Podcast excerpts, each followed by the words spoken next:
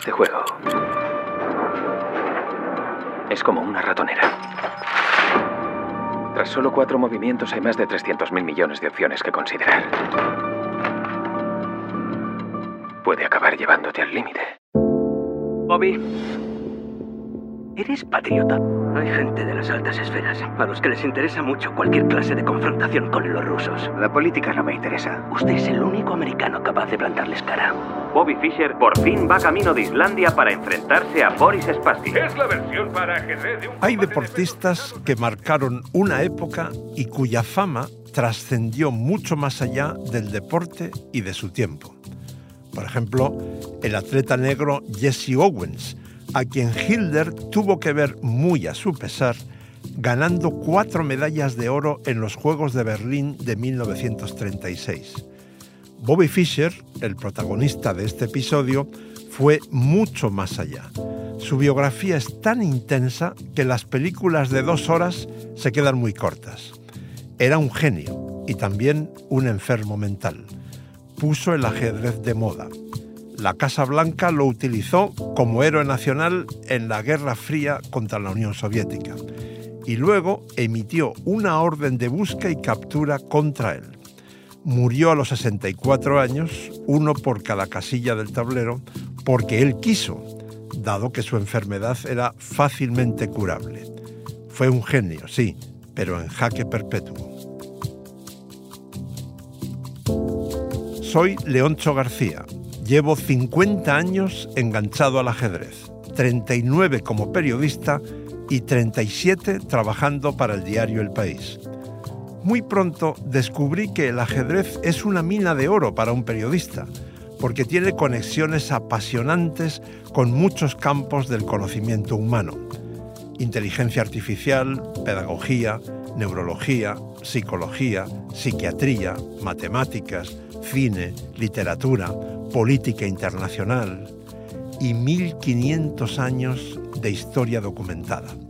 ¿Se imaginan cuántos misterios e intrigas hay en 15 siglos? De modo que cuando el país me propuso este podcast, mi única gran duda fue elegir los ocho temas iniciales entre tantos posibles y decidir qué personajes no podían faltar porque son muy interesantes incluso para quien no tenga ni idea de ajedrez. El más indiscutible es Bobby Fischer.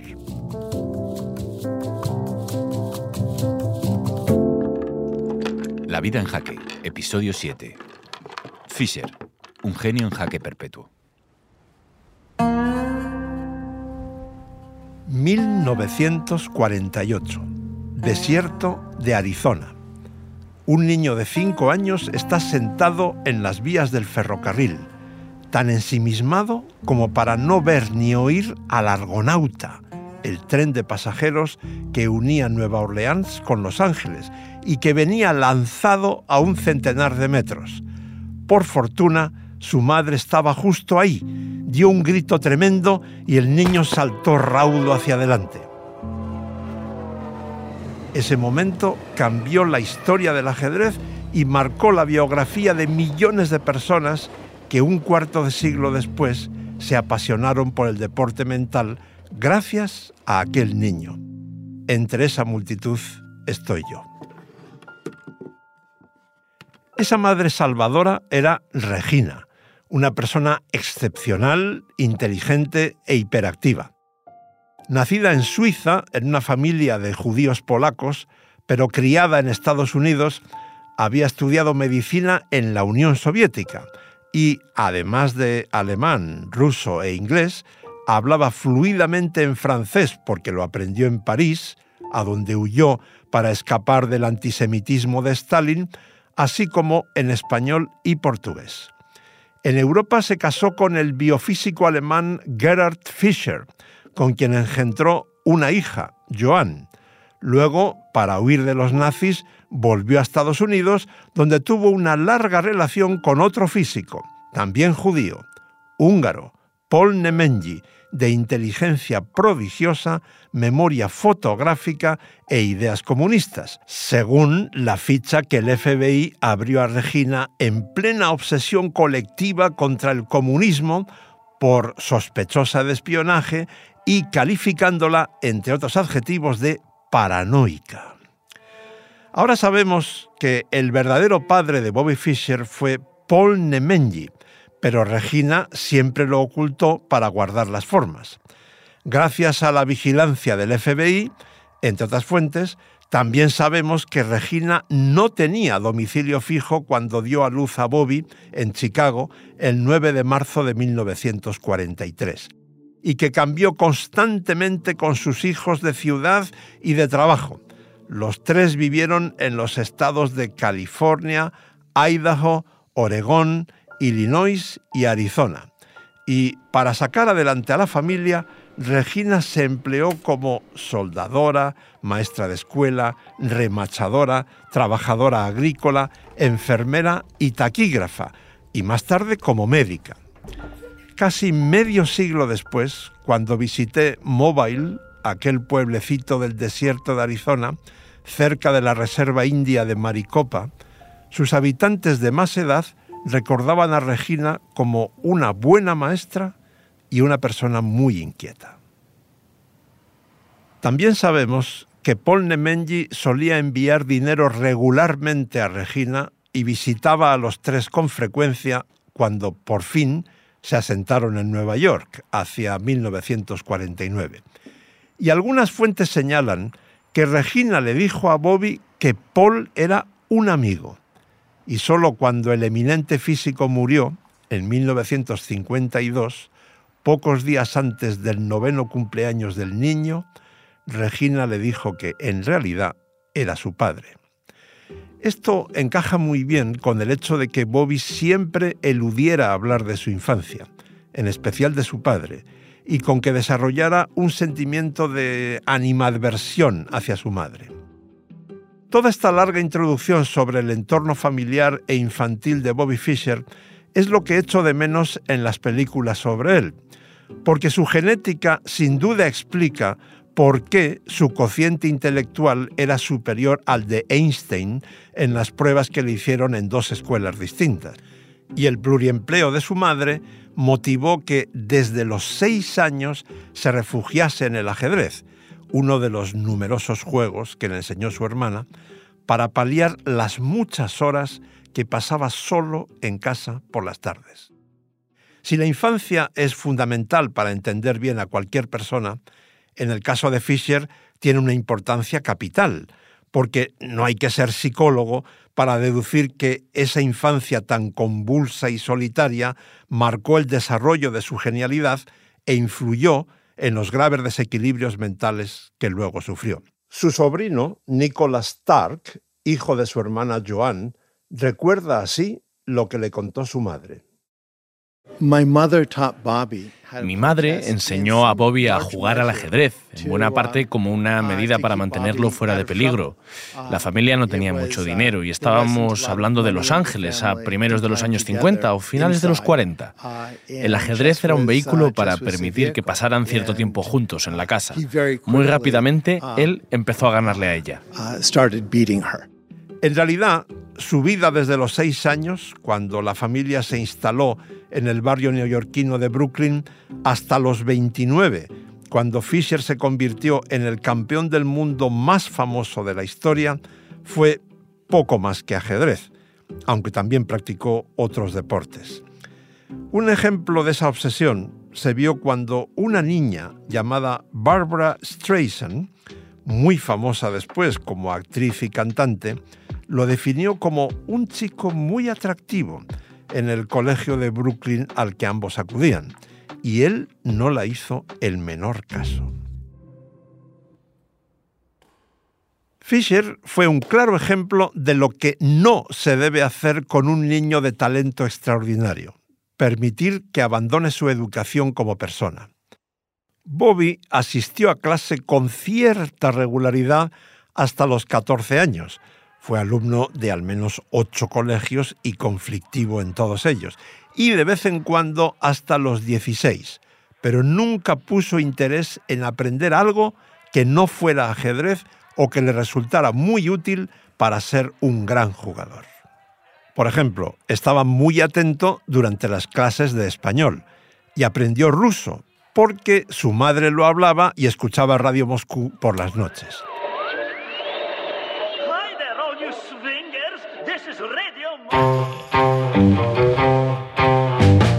También encontró una tienda en Manhattan que podía suscribirle a las mejores revistas soviéticas de ajedrez, algo muy difícil para un occidental en los años 50 y 60.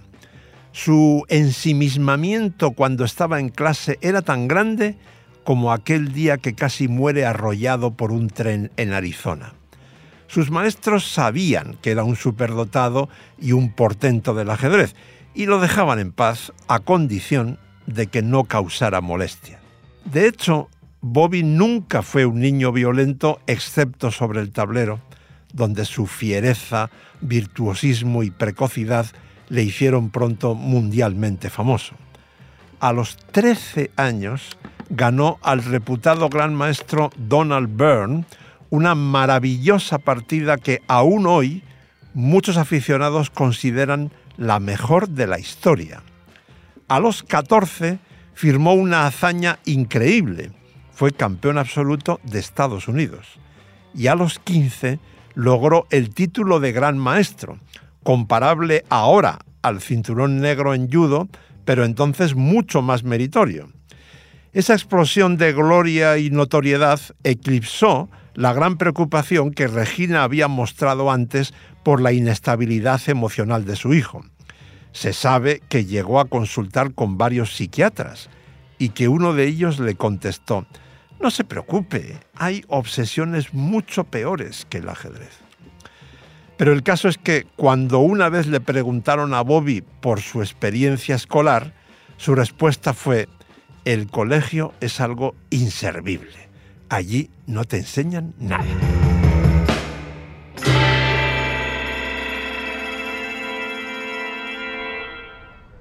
Donde sí le podían enseñar mucho era en la Unión Soviética, el paraíso del ajedrez tal como explicamos en episodios anteriores de este podcast y la ocasión se presentó en 1958, porque Fischer había logrado a los 15 años la proeza de clasificarse para el torneo interzonal, que era la fase previa para el torneo de candidatos al título mundial. El interzonal se iba a jugar en la ciudad de Portoroz, que entonces pertenecía a Yugoslavia y hoy es Eslovenia.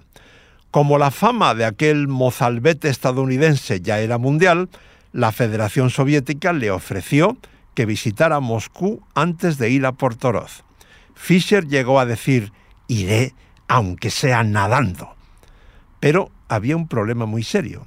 No tenía dinero para el viaje y la Federación Estadounidense de Ajedrez tampoco. Y ahí se produce un episodio muy elocuente de cómo era aquel adolescente genial. Su madre consiguió el dinero por medio de una colecta popular pero él lo rechazó muy irritado porque lo consideraba una obra de caridad que no estaba dispuesto a aceptar. Cabe suponer que en esa actitud influyeron las penurias económicas que Regina y sus dos hijos habían sufrido y también que Bobby terminó su escasa educación escolar gracias a una beca en el muy prestigioso colegio privado Erasmus Hall, donde prácticamente todos los demás alumnos eran de clase alta. Lo cierto es que Fisher obligó a Regina a devolver todo el dinero recaudado. Pero el destino estaba de su lado.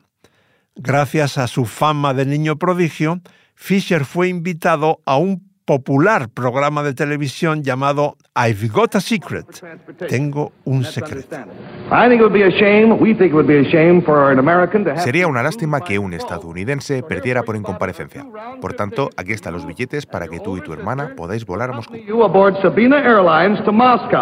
Y ahí, en directo, le regalaron los billetes de avión para que su hermana y él volaran a Moscú.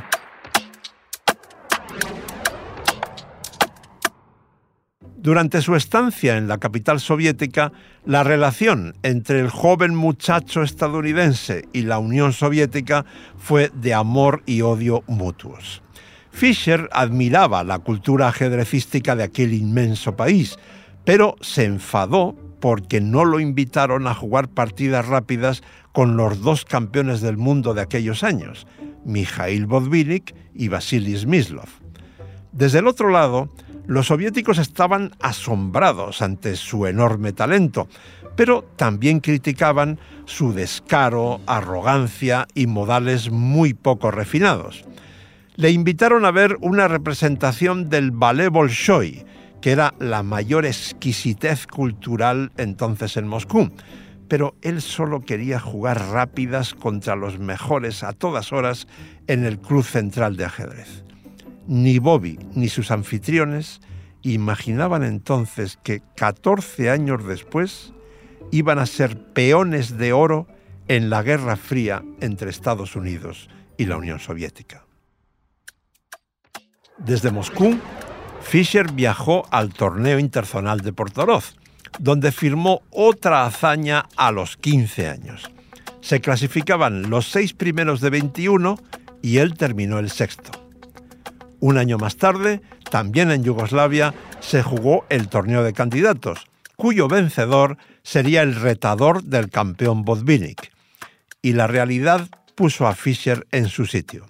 Quedó quinto de ocho por detrás de los cuatro soviéticos, Tal, Keres, Petrosian y Smyslov. Nadie dudaba de su inmenso talento y potencial, pero no era realista pensar que a los 16 años podía ser campeón del mundo. En cambio, sí era el momento de mejorar su imagen descuidada.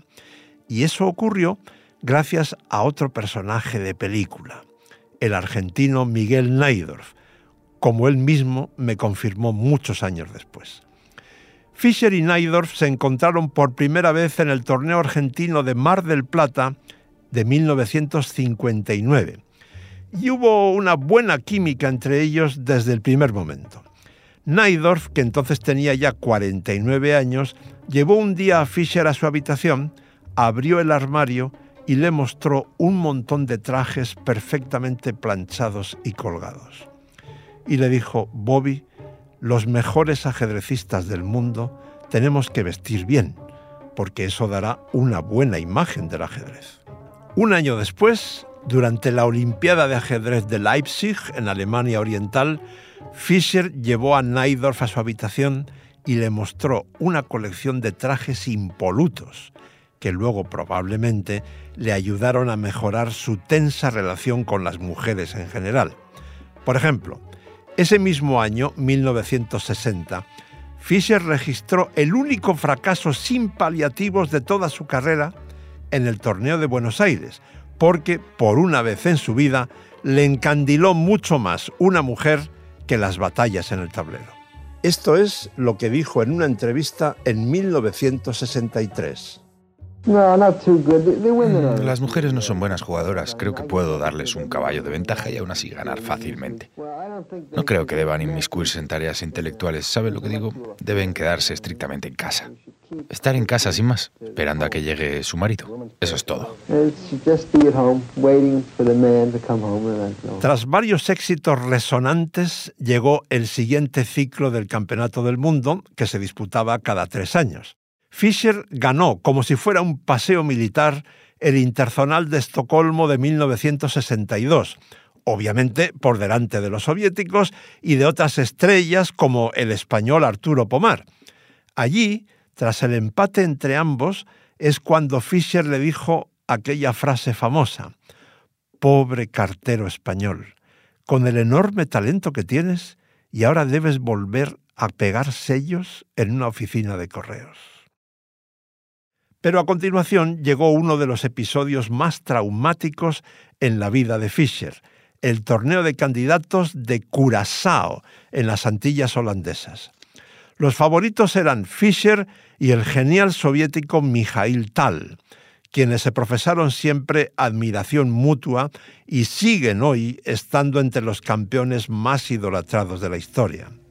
Pero Tal tuvo que retirarse por enfermedad y Fischer jugó claramente por debajo de su nivel, lo que le llevó al cuarto puesto de ocho o siete si no contamos al retirado tal. A continuación, la ira contenida de Fischer estalló en forma de un artículo publicado en la revista Sports Illustrated, donde acusaba a los soviéticos de jugar con chavados para que uno de ellos fuera el vencedor del torneo. Los hechos demostraban que Fischer tenía razón, porque los tres primeros soviéticos, Petrosian, Keres y Geller, hicieron tablas entre sí rápidamente para no cansarse, y los tres ganaron al otro, Korsnoy, en las últimas rondas. La injusticia era tan evidente que la Federación Internacional de Ajedrez, la FIDE, cambió el formato del torneo de candidatos. En lugar de una liga entre ocho, duelos eliminatorios de cuartos de final, semifinales y final. Y así se mantuvo hasta la desintegración de la Unión Soviética en 1991 e incluso varios años después. Pero ese incidente hizo honda mella en el ánimo de Fischer, mucho menos activo de lo normal durante gran parte de la década de los 60 y protagonista de más incidentes y algunos escándalos. En varios de ellos, Fischer tenía razón sin duda en cuanto al fondo del asunto, pero lo planteaba de forma brusca o exagerando su reacción, lo que falseaba la realidad. Por ejemplo, una vez se retiró de un torneo patrocinado por una mecenas muy conocida, Jacqueline Piatigorsky, de la familia de magnates Rothschild, porque a la señora se le ocurrió adelantar una ronda a la mañana porque ella tenía otro acto comprometido por la tarde. Fischer dijo que ni hablar, porque él dormía por la mañana y jugaba por la tarde, y eso era innegociable. También es famosa la diatriba que tuvo con Fidel Castro. En 1965, Fischer aceptó una invitación para jugar en Cuba que no tenía relaciones diplomáticas con Estados Unidos. El Departamento de Estado no le autorizó a viajar a La Habana, pero Fischer encontró la solución. Jugaría desde Nueva York a través del teletipo. Sin embargo, el torneo fue precedido de un duelo telegráfico con Fidel Castro que el estadounidense comenzó así. Protesto contra la noticia publicada hoy en el diario The New York Times en el que se interpreta mi actitud como una victoria propagandística. En conexión con esta circunstancia, debo retirarme del Memorial Capablanca si no me envía inmediatamente un telegrama declarando que ni usted ni su gobierno intentarán capitalizar políticamente mi participación. El líder cubano recogió el guante. Estoy sorprendido por su acusación. No he dicho una sola palabra al respecto. Solo las agencias norteamericanas dicen que nuestro país necesita victorias propagandísticas. Es asunto suyo si quiere o no jugar el torneo, pero sus palabras son injustas. Si tiene miedo o se arrepiente de su decisión, sería mejor buscar otra excusa o tener el coraje de mantenerse honrado. Hasta ahí las palabras del cubano. Fischer jugó y logró el segundo puesto. Y un año más tarde fue a La Habana en carne y hueso para disputar la Olimpiada de ajedrez con la selección de Estados Unidos y con una actuación individual muy brillante que se tradujo en una medalla de plata para su país detrás de la Unión Soviética. Pero Fischer también hacía cosas muy raras, como ser miembro de una iglesia cristiana fundamentalista, la Iglesia de Dios Universal, a la que además donó mucho dinero. Entre sus preceptos está el de no trabajar en sábado, lo que volvió locos a varios organizadores de torneos porque Fischer lo aplicaba a rajatabla. Especialmente en 1967 a los del Interzonal de Susa, en Túnez, los detalles de aquel escándalo son tan prolijos que harían larguísimo este episodio del podcast, de modo que les contaré solo el final. Fischer se retiró del torneo, tirando así por la borda una vez más sus razonables posibilidades de ser el aspirante al título mundial. El New York Times resumió el lío con un titular muy conciso. ¿Qué le pasa a Bobby Fischer? y el genio respondió con algo que ya había hecho antes en esa década, desaparecer de la vida pública y los torneos durante una larga temporada.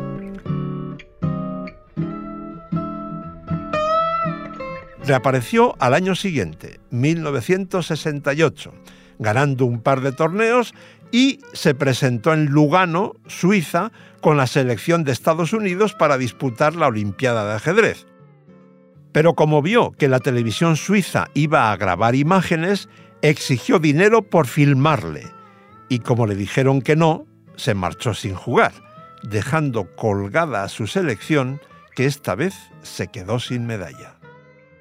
Fischer no jugó un solo torneo en 1969, ni siquiera el Campeonato de Estados Unidos, que siempre ganaba, porque tenía algunas discrepancias con la Federación de Ajedrez de Estados Unidos. Y eso era un problema muy serio porque al no jugar este campeonato no tenía derecho a disputar el interzonal del próximo ciclo del Campeonato del Mundo, que se iba a celebrar al año siguiente en Palma de Mallorca. Los directivos del ajedrez estadounidense comprendieron el sinsentido de que su mejor jugador renunciase una vez más a ser campeón del mundo. Y encontraron la solución porque una cláusula del reglamento permitía a la federación designar a un suplente si uno de los tres estadounidenses clasificados renunciaba al interzonal. En efecto, uno de ellos, Paul Benko, accedió a no jugar a cambio de una jugosa cantidad de dinero los organizadores españoles accedieron a dar a Fischer el privilegio de no jugar los sábados por motivos religiosos. Y Fischer, a los 27 años, logró en Mallorca, en diciembre de 1970, uno de los triunfos más indiscutibles de su carrera. Ahí empieza su asalto definitivo al trono del ajedrez y también su utilización política por parte de la Casa Blanca. En el torneo de candidatos de 1971 derrotó por 6-0 al soviético Mark Taimanov en cuartos de final. Eso era tan impensable que no había ocurrido desde 1876, 115 años antes, cuando el primer campeón del mundo oficial, el austriaco Steinitz, ganó por 7-0 al británico Blackburn.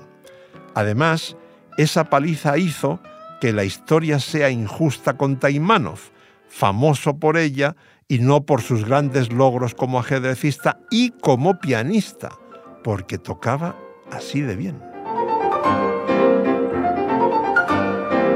Tuve la suerte, en enero de 1988, de ser el primer periodista occidental a quien Taimanov contó el durísimo castigo que sufrió por perder así ante Fischer aún recuerdo muy bien sus palabras. En el Kremlin estaban convencidos de que me había dejado ganar por Fischer, y el castigo fue durísimo, como ajedrecista y pianista. No podía viajar al extranjero, ni escribir artículos, ni dar conferencias o conciertos. Tampoco podía dar clases o entrevistas en televisión y exhibiciones. Me quitaron el sueldo mensual y las condecoraciones. Pasé de ser una gloria nacional a un paria, un paria que vivía de la caridad de sus allegados. Por fortuna para Taimanov, Fischer ganó en semifinales también por 6-0 al danés Ben Larsen, y el afligido gran maestro soviético sintió cierto alivio, que él me explicó así. Alguna mente preclara del Kremlin debió pensar en la improbabilidad de que un soviético y un danés coincidieran en dejarse ganar por un estadounidense, y entonces me aliviaron un poco las sanciones, y al menos ganaba dinero para comer. El ciclón Fischer también arrastró en la final de candidatos a otro soviético, el excampeón del mundo Tigran Petrosian, pero esta vez de forma menos escandalosa, por seis y medio a dos y medio en Buenos Aires, octubre de 1971. En plena Guerra Fría entre las dos grandes potencias, un estadounidense iba a retar al soviético Boris Spassky con el título mundial en juego. El duelo estaba previsto en Reykjavik, Islandia, para julio de 1972, pero fue una noticia internacional desde mucho antes gracias a los escándalos de diverso tipo provocados por Fischer, hasta el punto de que llegó a estar en la primera página de casi todos los periódicos del mundo. La mayor de todas las trifulcas fue que Fischer consideraba muy baja la bolsa de premios 125 mil dólares de 1972 y amenazaba con no volar a Reykjavik porque esa cantidad era indigna para el campeonato del mundo de un deporte profesional. La tensión internacional en aquel momento era horrible entre Estados Unidos y la Unión Soviética. El ministro de Exteriores, Henry Kissinger, era la mano derecha del presidente Nixon, quien estaba muy preocupado por las repercusiones mediáticas del caso Fisher. Y Kissinger hizo dos cosas. Primero, llamó personalmente a Fisher y le dijo, Soy el peor ajedrecista del mundo llamando al mejor. En nombre del presidente de Estados Unidos le pido encarecidamente que vaya a Islandia y derrote a los soviéticos. Además de explicar a Fischer que para el gobierno soviético el ajedrez era un escaparate de la supuesta superioridad intelectual del comunismo sobre el capitalismo, Kissinger llamó también a un mecenas británico, Jim Slater, y le pidió que aumentara la bolsa hasta 250 mil dólares de la época, que ahora serían probablemente 10 veces más. Así lo explicó el propio Slater en un podcast de la BBC. Se sabía que Fisher era torpe, rudo y probablemente estaba enfermo, pero eso no me importaba. No lo hice porque fuera muy educado o elegante, sino porque desafiaba la supremacía de los soviéticos y porque eso era bueno para el ajedrez. No sé muy bien qué impresionó más a Fisher, si el deber patriótico o el doble de dólares. Pero lo cierto es que hizo caso a Kissinger y fue a Islandia en un avión de la compañía Icelandic Airways en el que las azafatas le exprimían las naranjas delante de él para servirle el zumo inmediatamente tal como él había exigido. Fischer ha llegado solo cinco horas antes del límite, que hubiera supuesto su derrota por incomparecencia en el Campeonato del Mundo. Pero ha ocurrido siete días después de cuando se esperaba su llegada aquí, en Reykjavik. Este retraso continúa alimentando el ambiente de circo que rodea su posible participación en este campeonato. Desde la llegada de Fischer a Reykjavik hasta varias semanas después, cada día fue un guirigay y un conflicto diplomático cuyos detalles me voy a saltar porque si no este episodio duraría varias horas. Cuando por fin comenzó el duelo, Fischer estaba pasado de revoluciones, arriesgó demasiado en la primera partida y perdió. Además, amenazó con no jugar la segunda si no se eliminaban las cámaras de televisión que había en la sala, porque decía que causaban mucho ruido y le molestaban.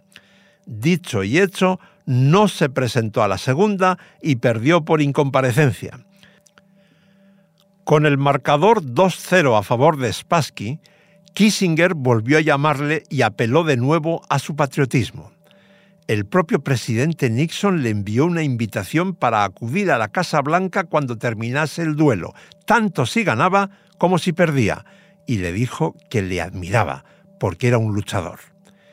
Y el New York Times publicó un editorial en el que pedía a Fisher que se dejara de tonterías y se pusiera a jugar en serio, porque el honor nacional estaba en juego. Fisher entró en razón, remontó el marcador y consiguió que los medios de comunicación del mundo entero estuvieran pendientes de unas partidas de ajedrez que se jugaban en Islandia. Las emisoras de radio de muchos países, por ejemplo de España o de Colombia, interrumpían su programación normal para dar novedades sobre el Campeonato del Mundo de Ajedrez Spassky Fischer. Finalmente, dos meses después, terminó el duelo, Fischer ganó por 12 y medio a 8 y medio, destronó a los soviéticos, invencibles hasta entonces, y fue recibido como un héroe en Estados Unidos. Kissinger respiró tranquilo por fin y el New York Times publicó otro editorial en el que dijo que la derrota de Spassky iba a suavizar a los soviéticos en las negociaciones con Estados Unidos y que, por tanto, aquel duelo de ajedrez había disminuido el peligro de una guerra nuclear y había sido una de las mayores derrotas propagandísticas de la Unión Soviética en sus casi 75 años de existencia. No creo que sea bueno mezclar en general el ajedrez y el nacionalismo. Pero ahora me produce satisfacción porque fueron los soviéticos quienes empezaron con esto, utilizando el ajedrez como un arma de propaganda, con toda clase de trucos para retener el título y ahora se les ha vuelto en contra. Para quien no supiera nada sobre Bobby Fischer hasta hoy, esta historia podría terminar aquí, en buena lógica, pero no. En realidad, lo más jugoso, extravagante y asombroso con momentos muy divertidos y otros muy tristes, os lo contaré en el próximo episodio. Porque, como os he advertido al principio, la vida de Bobby Fischer es tan apasionante que no cabe en una película normal. La vida en jaque, historias de ajedrez, es un podcast del País Audio, escrito y narrado por mí, Leoncho García, producido por José Juan Morales, editado por Ana Rivera, grabado por Camilo Iriarte, con diseño sonoro de Nacho Taboada y dirección de Silvia Cruz La Peña.